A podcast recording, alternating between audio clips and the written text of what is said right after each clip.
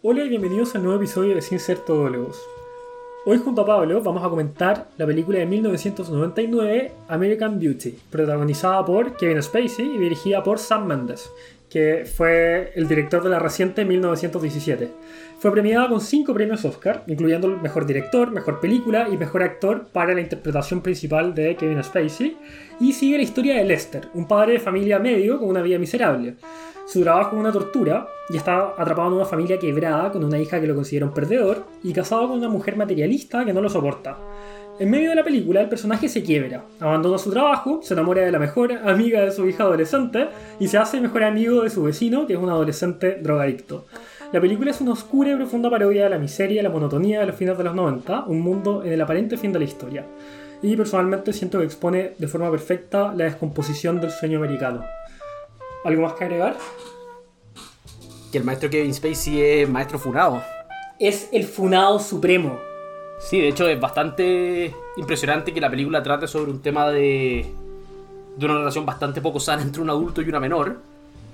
Y que efectivamente el protagonista, o sea, el actor protagonista, después haya sido acusado de eso. Aunque, bueno, eh, contra hombre, era, era homosexual, finalmente salió el closet a, a raíz de esos, esos escándalos. Cuestionamientos, claro. Y lo otro que, que creo que es bastante interesante de la película es lo que tú mencionabas recién, la fecha. Eh, está constantemente dando vueltas a finales de los 90 esta crisis psicológica casi del sistema de mercado gringo. Del Sí. sistema de consumo, del sistema...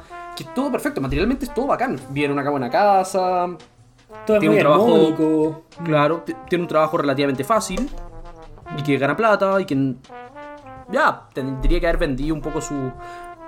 Hay que hacer el tiro la aclaración de que este capítulo viene full spoilers, así que Claro. creo que es importante decirlo. Pero podría haber mantenido su pega, su hubiera querido. Su matrimonio, a pesar de que era un desagrado, era funcional dentro de. Él podría, con un cinismo absoluto, haber, haber vivido esa vida así nomás. Pero se quiebra. Y eso está muy en sintonía también con Fight Club al final. Claro. Que si no me equivoco, es más o menos de la misma fecha. Son ambas del mismo año. Sí, es perfecto el paralelo que estaba haciendo. Creo que Magnolia también es de el- la misma fecha. No sé si el mismo año, pero también tengo entendido que captura esta misma como decadencia, como te comentaba recién, o miseria de, de la monotonía que se sentía en ese tiempo. Claro, y que tal vez se vino a llenar con precisamente las generaciones de los 2000 siendo generaciones políticamente mucho más activas, no sé si políticamente en el sentido tradicional, pero mucho más sen- claro, politizada en un sentido de su vida, lo que vemos hoy en día el discurso de género, el discurso racial, el discurso antiimperialista, que es muy presente en la universidad norteamericana, tal vez también una forma de llenar ese vacío. Las generaciones anteriores que se habían alimentado como su sentido de existencia en base a la dialéctica bipolar de comunismo o capitalismo, bueno, se acabó el comunismo, ahora como con quién nos peleamos un poco, como dónde damos un sentido, una guía espiritual a nuestra vida. Claro, por eso estas películas salieron entre el 99 y el 2000, ¿cachai? Porque desde el 2001 en adelante se quebró todo ese... se cerró esa época. Bueno, las Torres Gemelas es generalmente el punto que marca siempre como el quiebre de esa idea del fin de la historia. Como que de cierta manera la atrocidad del atentado del 11 de septiembre espabila a Estados Unidos y dice, oye, la historia no se acabó, amigo. Da lo mismo si ya no existe la Unión Soviética.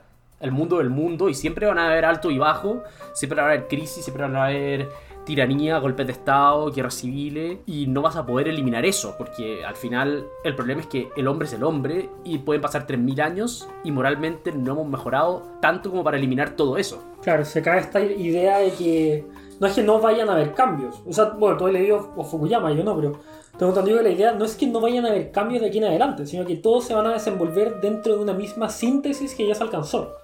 Y eso es lo que se cae en 2000 en 2001 cuando te das cuenta que no, en realidad sí, este, este proceso dialéctico, la rueda sigue hacia adelante nomás. Es bien interesante porque al final está inserto dentro de lo que son las filosofías de la historia, que fueron muy comunes en el siglo XX.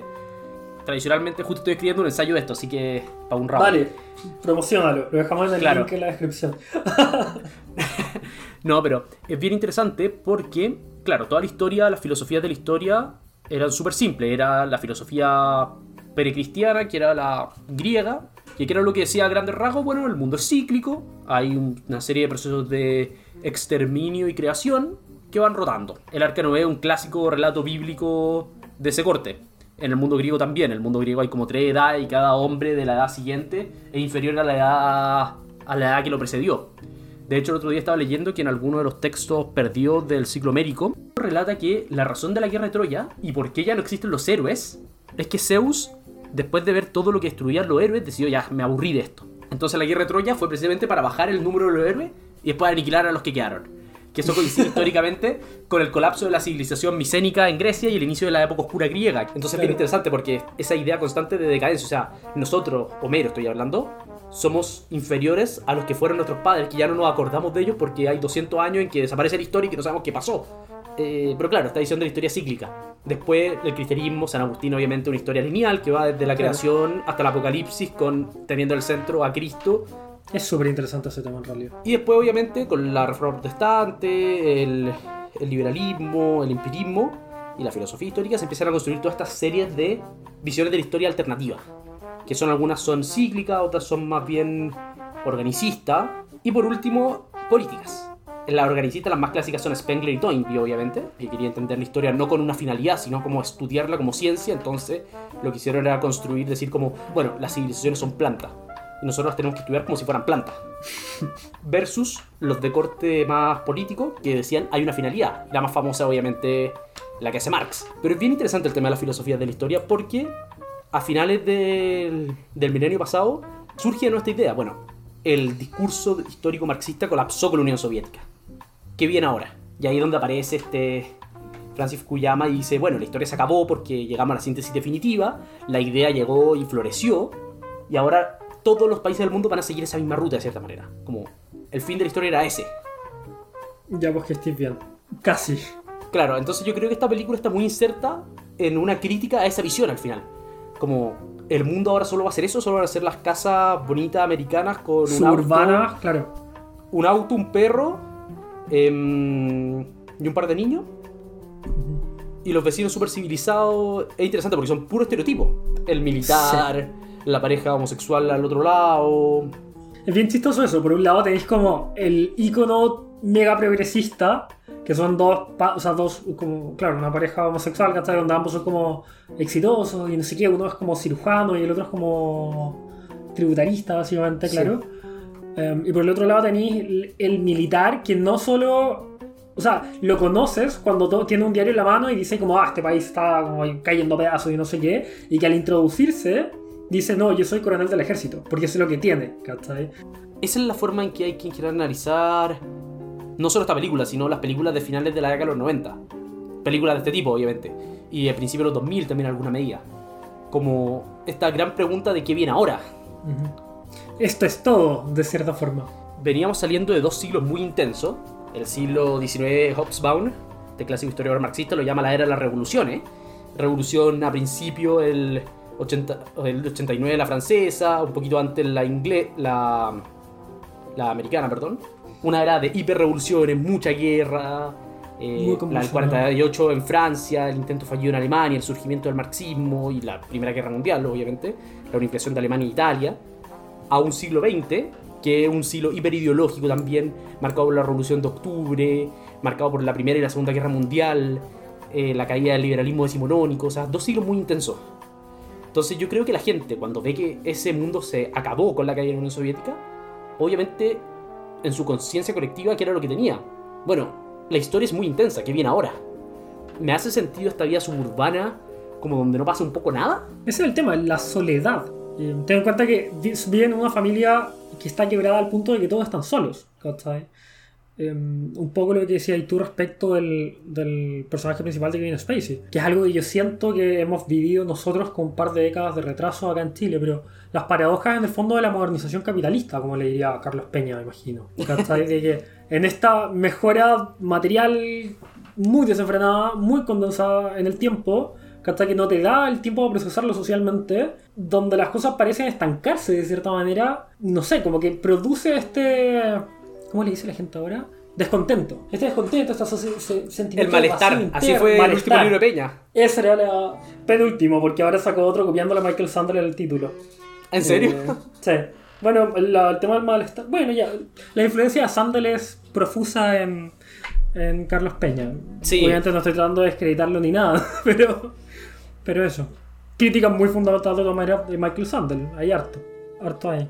Pero eso, ¿cachai? El contexto social o, o estructural de, al- de alguna manera dice mucho y la forma en que Fight Club y American Beauty enfrentan esa, esa coyuntura es muy distinto. O sea, de cierta manera ambos son como rebeldes, entre comillas, pero al menos Fight Club prescribe algo. ¿cachai? Nosotros tratamos de extraerle sentido a, a- a la película, esto. Pero sin embargo, esta película no. Esta película, en muchos sentidos, como que es solo una sátira de la época. No, no tiene una mayor prescripción. Incluso el personaje que interpreta a Kevin Spacey, a pesar de ser una maravilla, muy entretenido, muy simpático y todo, eh, es un persona- personaje atormentado al que tú no le pudiste tener verdadera simpatía, más allá de que es simpático el guion. De hecho, y esto es lo último que voy a mencionar sobre Fukuyama, es bien interesante porque el ensayo de Fukuyama, yo no he leído el libro completo que sacó un par de años después, sí, pero sí el ensayo original, Ujú. que partió toda la polémica. Termina con una nota muy rara porque habla todo este discurso de que ahora llegamos a la síntesis final de la historia, con el capitalismo liberal y la democracia de corte liberal también, eh, y que ahora las contradicciones se van a ir eliminando hasta el punto de llegar a un mundo post-histórico donde ya la idea no fluya más porque llegamos a esta visión perfecta de lo que tiene que ser la política y la economía, ¿ya? Ujú. Pero curiosamente, en la última página, literalmente la última página, de repente el tono cambia, brutalmente. Y empieza a describir el mundo posthistórico.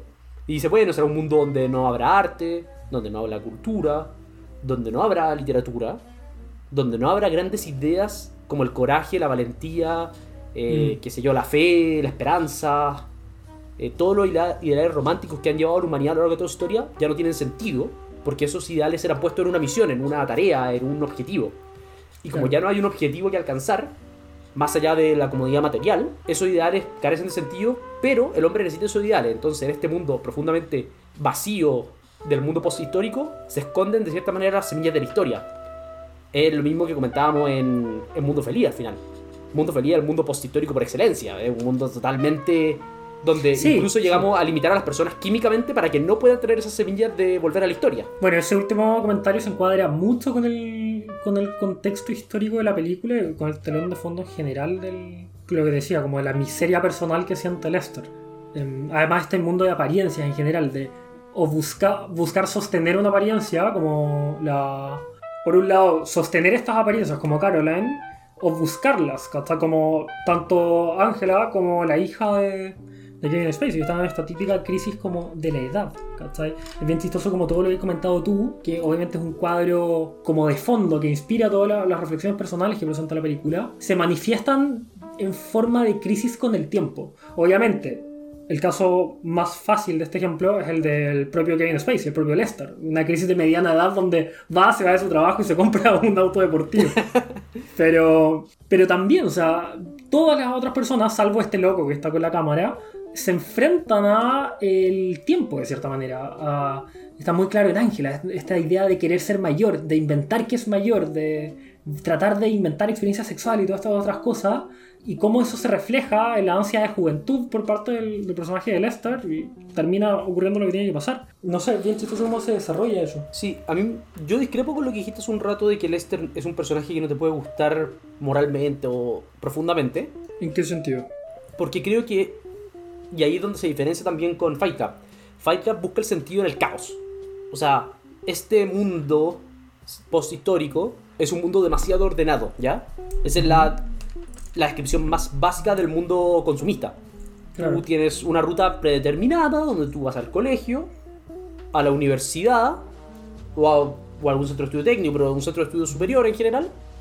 Entras a trabajar, en ese periodo te casas, tienes un par de hijos, pagas tu hipoteca y a los 65 años te jubilas. Y después, ya bueno, esperáis a morirte.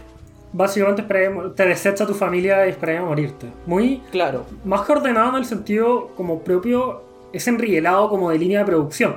Para seguir Claro. jugando con la metáfora. esa es la vida. Entonces, Fight Club, ¿qué es lo que hace? Bueno, vamos a romper esa línea. El caos. Por eso la respuesta es la anarquía. Pero aquí la respuesta no es la anarquía por la anarquía, sino que es una especie de búsqueda de autenticidad en su vida. No a través del caos, porque él sigue dentro de todo, él sigue trabajando, tal vez puede que sea un McDonald's, pero sigue trabajando. em, sigue viviendo su vida más o menos normal, sigue rodeándose de la gente que siempre se ha rodeado, trata de reencontrarse con su señora, Claro. claro, trata de reencontrarse con su hija, trata de encontrarse con su señora, mejora su apariencia física por una cosa totalmente em, preten- pretenciosa y bastante macabra, Sí, bueno, es un tema extraño, pero claro. claro, pero dentro de todo es una reacción humana. A diferencia de la reacción de Fight Club, que es totalmente media hitleriana casi.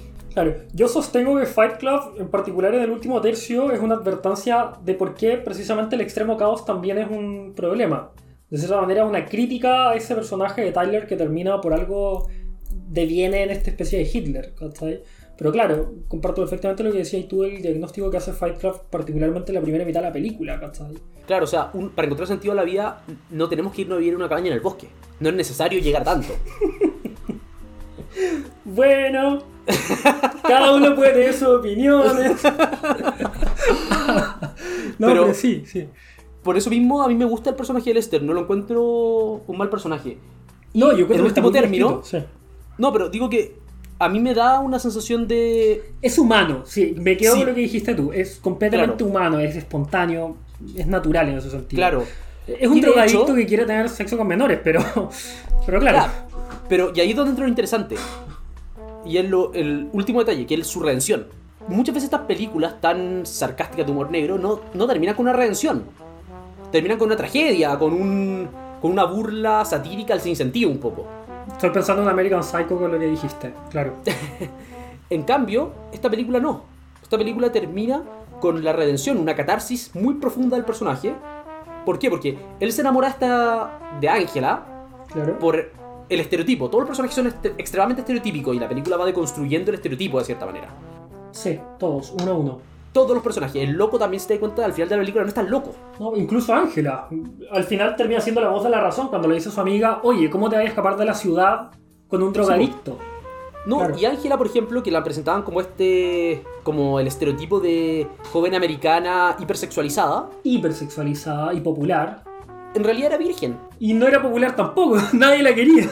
Luego te No. das cuenta que incluso la gente como que la molesta por, por andar mintiendo y todas estas otras cosas. Y lo único que quería era tener algo que mostrar de sí mismo, de ser única, de ser especial, de no ser simplemente alguien del montón. Claro, ¿Por qué? no hay nada más terrible que ser ordinario o común, Claro. podríamos traducirlo. Mm. Entonces Es al final, frase. cuando Lester se da cuenta de esto y renuncia a tener sexo con ella, hay una redención demasiado profunda, porque en el fondo es el Muy personaje profunda. diciendo, de la misma manera que yo quiero ser yo, tengo que entender que las personas también son personas, que el otro también tiene sus problemas, que el otro también tiene su mundo, de que el estereotipo de la, de la mujer materia- profundamente materialista, la hija puber, antipapás, la joven sexualizada, eh, el vecino drogadicto, los vecinos homosexuales, el vecino militar, todo ese estereotipo, toda esa construcción, de cierta manera, ese engra- entramado mental, no es más que la réplica de las casetas de los suburbios, todas Claro. iguales, que no son reales.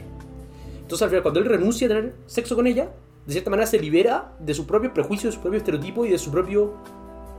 termina su propio proceso de redención, que lo había hecho ya a base de comprarse el auto, dejar su trabajo y todo lo demás. También abandonó las categorías en las que estaba mirando a la gente. Sí. Y por Sí. eso su profunda introspección en quiero ver a mi hija, quiero ver a mi señora. Lester se acaba cuando su personaje se acaba, ¿cachai? O sea, no hay más cuando se muere. Simplemente no podía seguir el personaje. El arco está completo y muere. Yo creo que no. Yo creo que la vida, de cierta manera, no es para llegar a la conclusión de que el- las personas son humanas y que uno tiene que ser bueno. O sea, esa no es la finalidad de la vida. Eso es algo No, que uno no, tiene que lograr en la vida y vivir con eso. Y vivir acorde a eso. Por lo tanto, el que haya llegado a ese punto de catarsis y de redención propia, no significa que no había nada más que hacer, había mucho más que hacer. Mantener esa convicción. Claro, sí, en esos puntos estamos de acuerdo también. Habría sido un final tal vez más fome, menos glamoroso. No, yo decía estaba artísticamente muy bien logrado como la vuelta completa de cierta manera del personaje. Desde el monólogo inicial hasta... Bueno, el elemento central que, que titula la película es que al final lo que salva al mundo, y esto es una frase grandiosa de Dostoyevsky, es la belleza lo que salvará al mundo. Que me parece que es una frase que cita de hecho Benedicto XVI un poco antes de volverse papa, de ser nombrado papa. La belleza, como un trascendental del ser que no puede ser extirpado, hoy en día vive en un mundo en que extirpamos el bien, la verdad y la belleza, pero la belleza subyace incluso más allá. Y esa es la clásica escena de la bolsa. ¿Hay belleza en una bolsa que va volando al viento? Tal vez no para colgarlo en un museo, pero sí hay belleza, porque la realidad es bella. El mundo es bello. Nunca me hubiese imaginado esa interpretación del título del- de la película. Yo Claro, sentía entonces que el título era un chiste maravilloso, o sea, una ironía de cómo todas estas cosas aparentan ser bonitas y que deberían ser funcionales, en realidad están podridas por dentro. Pero fíjate en esto, la, la doble contraposición. ¿El símbolo clásico de la belleza cuál es? Clásico en No, toda la sí, cultura occidental la moderna y plástica. todas estas cosas, sí. Claro, la rosa y la mujer. Son como Ujú. los dos grandes símbolos de belleza y están constantemente en la película. ¿Con qué Sí. escena, con qué cuadro termina la película? Que va, reivindica la idea de belleza. Reivindica, si no me equivoco, con un zoom que se va alejando del suburbio Sí, y también aparece la imagen de la bolsa. Girando Sí, al no, viento. es- muy y el monólogo final también. Como trata este tema de. Bueno, quizás no estás entendiendo nada, pero te va a pasar también. Algo así como tú también vas a tener tu Claro. propia crisis a mediana edad. Yo lo interpreté como tú también te vas a morir. No, no. El tema de que te vaya a morir está a lo largo de toda la película. Pero en particular el último diálogo donde empieza a explicar como cerrando su historia de por qué me pasó todo esto. es Como, bueno, cuando te toque lo vaya a entender. Claro, pero yo estaba, yo interpreté eso como cuando tú te mueras también vas a poder ver toda tu vida y ver ese precioso momento en que era Boy Scout, miraba el cielo y la estrella y sabía que eso era bello. Finalmente el personaje se redime en la belleza. Como siempre, rato siento que vimos películas distintas. Siento que tú la viste como un, un prisma mucho más, no sé si optimista, pero como mucho más alegre. Yo, yo no vi eso. o sea, yo me quedé con la última parte del guion, la que dice como... Y su redenc- la redención del personaje la encuentro que es mucho más profunda que toda la oscuridad. Él dice como ni siquiera puedo estar enojado por haber muerto. Como, ni siquiera... Como no me molesta también se puede leer esta clave como mundana, de que en realidad no tenía nada que perder. Bueno, yo insisto que es muy bonita la forma que se redime hacia el final, pero... Sí, no, pero yo fíjate que, a pesar de que es claramente una comedia negra y todo lo que quieras, yo creo que hay una redención no solo de él, sino de casi todos los personajes. Por ejemplo, Ángela. Ángela empieza a actuar como una niña de normal. Sí, sí, eso está muy marcado. Y tú la ves que es una niña. Y siempre fue una niña. Lo que pasa es que estaba pretendiendo. O su señora, arrepentida con todo lo que hizo y que va a abrazar las camisas de su marido que acaban de matar. La propia hija, escandalizada. El loquito, no sé, el loquito yo tengo mis dudas si fue el responsable o no de la muerte. Yo creo que en parte sí, pero bueno. O sea, no en parte. Pero si fue conscientemente responsable, esa es mi duda. Pero siento que hay un mensaje, una catarsis al final de la película. Que no es simplemente como the pointless in life, lo sin sentido de la vida, sino que en la muerte también hay un sentido en ese minuto último de tu vida en que ves todo pasar frente a tus ojos y te das cuenta de la belleza que había. Y por eso la, imagen de la bolsa final, que en teoría Sí. el personaje de Spacey nunca la vio. Pero es la Claro. imagen que te dicen como la belleza. Ah, sí, no, está, está bien interesante esa imagen en general por el tema de que yo en esa escena, en realidad lo que vi es que, más o menos un poco lo que estás diciendo tú, de que la belleza está ahí todo el rato, ¿cachai? Más allá de, de este ciclo como consumista en el que sigue principalmente la, la señora, pero en el que están inmersos los personajes, en realidad la belleza siempre está ahí como fondo, solo que tú tienes que sentarte y verlo. Y hay una razón por la cual los personajes no interactúan directamente con la bolsa en la calle, sino que la ven en una cinta grabada en VHS, porque especulan sobre ella, la observan, ¿cachai? Hay un ánimo reflexivo más allá. en el- Y sobre lo que decía y antes, que me quedé pensando en el tema del título. Y yo sigo pensando que título, según yo, no una crítica, auto totalmente a tu interpretación. O sea, puede ser que el director te diga que no, que una, que Sí, una ironía no, más chao. Es que se- la doble lectura es súper interesante porque preliminarmente la persona que no la ha visto, por ejemplo, o, o no sé, podéis formular esta crítica que te digo yo, ¿cachai? De que lo que decía el póster, dice look closer, por ejemplo. ¿Cachai? Dice, bueno, esta es la belleza americana, ¿cachai? Lo estoy relacionando un poco con la primera escena de Blue Velvet, que se ríe un poco de la época de Reagan y la década de los 50, donde parte como un típico montaje, todo cincuentero, el sueño americano pleno, todo muy feliz, y de la nada empieza como a desentrañarse toda esta trama asquerosa que viene detrás, que David Lynch hace lo suyo. Eh, Yo siento que era un poco eso, como dentro de este cuadro que se ve perfecto, este montaje de casitas felices, todo ordenado, una familia perfecta, lo que decís tú, del, del- de los niños y el perro y todo muy feliz. Si tú te acercas y te pones como a escarbar un poquito, te das cuenta que está lleno de gente vacía, quebrada, eh, que no tiene expectativas hacia adelante. Lester es un personaje marcado por la añoranza. Toda su crisis es querer volver atrás. Querer ser joven otra vez. Hay más de una vez en la que dice, bueno, yo antes era feliz porque tenía potencial. Y sabes que no era tan terrible cuando estaba trabajando en McDonald's a los 17 años porque tenía toda la vida por delante, porque estaba viviendo cosas, sintiendo cosas, carreteando, qué sé yo. Muchas gracias por escucharnos, ese habría sido el capítulo de hoy y lo invitamos a seguirnos a través de nuestras redes sociales donde estaremos subiendo capítulos en que hablaremos de cultura, de arte, de literatura y de todologías. Eh, puedes seguirnos en Instagram y también en Twitter a través del arroba todólogoscl. Así que muchas gracias y nos estamos viendo. Muchas gracias por habernos escuchado. Esperamos que hayan tenido un buen rato y de ser así también esperamos su difusión. Ojalá que lo puedan compartir con sus amigos y seguirnos en nuestras redes sociales. Y nos vemos en el próximo capítulo.